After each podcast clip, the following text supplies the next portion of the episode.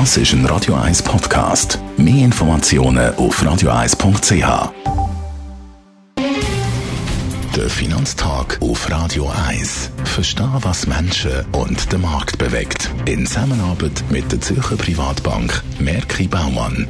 www.merkibaumann.ch der Reto Gavelti ist bei mir. Er ist der Anlagespezialist von der Privatbank Merki Baumann. Reto Gavelti, heute reden wir ein bisschen über Erdöl und Gold. Fangen wir doch beim schwarzen Gold an. Seit Anfang Jahr um fast 40 Prozent verteuert, nachdem im Oktober bis Dezember vom letzten Jahr Preise zusammengebrochen sind. Was ist da passiert? Ja, viele Autofahrer haben sicher gemerkt, dass äh, ihre Benzinpreise ein bisschen teurer geworden sind in diesem Jahr.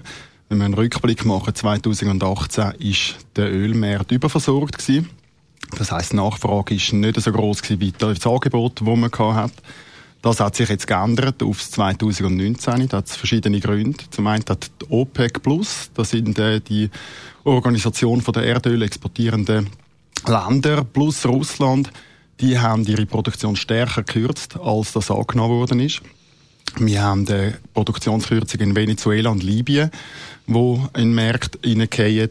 Plus zusätzlich fangen jetzt am 2. Mai wieder die Iran-Sanktionen an, wo der Herr Trump ähm, ins Leben gerufen hat, wo natürlich etwa eine Million Fass pro Tag vom Markt wegnimmt. Die Schieferölproduzenten den USA, die sind nicht in der Lage, um das Loch zu füllen.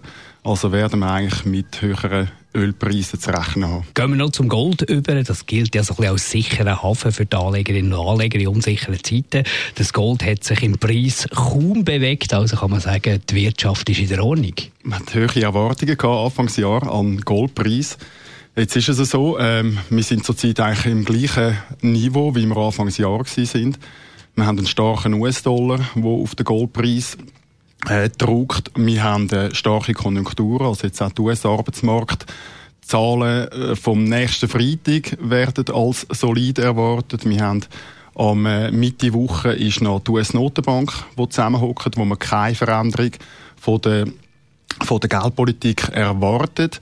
Ähm, plus zusätzlich natürlich sehr stark laufende Märkte. Das heißt, der sichere Hafen, der, der ist momentan überhaupt nicht gesucht. Das sieht man auch bei den Spekulanten. Da wettet sehr viel ähm, Hedgefonds gegen oder für fallende Goldpreise, also die sogenannten Short- oder Netto-Short-Positionen, die haben sich letzte Woche fast verdoppelt. Plus kommt dazu, dass auch die langfristigen ETF-Anleger letzte Woche fast 14 Tonnen Gold verkauft haben. Das ist ein vier Monatstief. Und da hat dann nicht mehr gross ausgewirkt, dass gewisse Nationalbanken wieder vermehrt Gold am Kaufen sind. Danke vielmals für die Ausführungen. Reto Gavelti, er ist der Anlagespezialist von der Privatbank Merki Baumann. Der Finanztag gibt es auch als Podcast auf radioeis.ch. Präsentiert von der Zürcher Privatbank Merki Baumann. www.merkibaumann.ch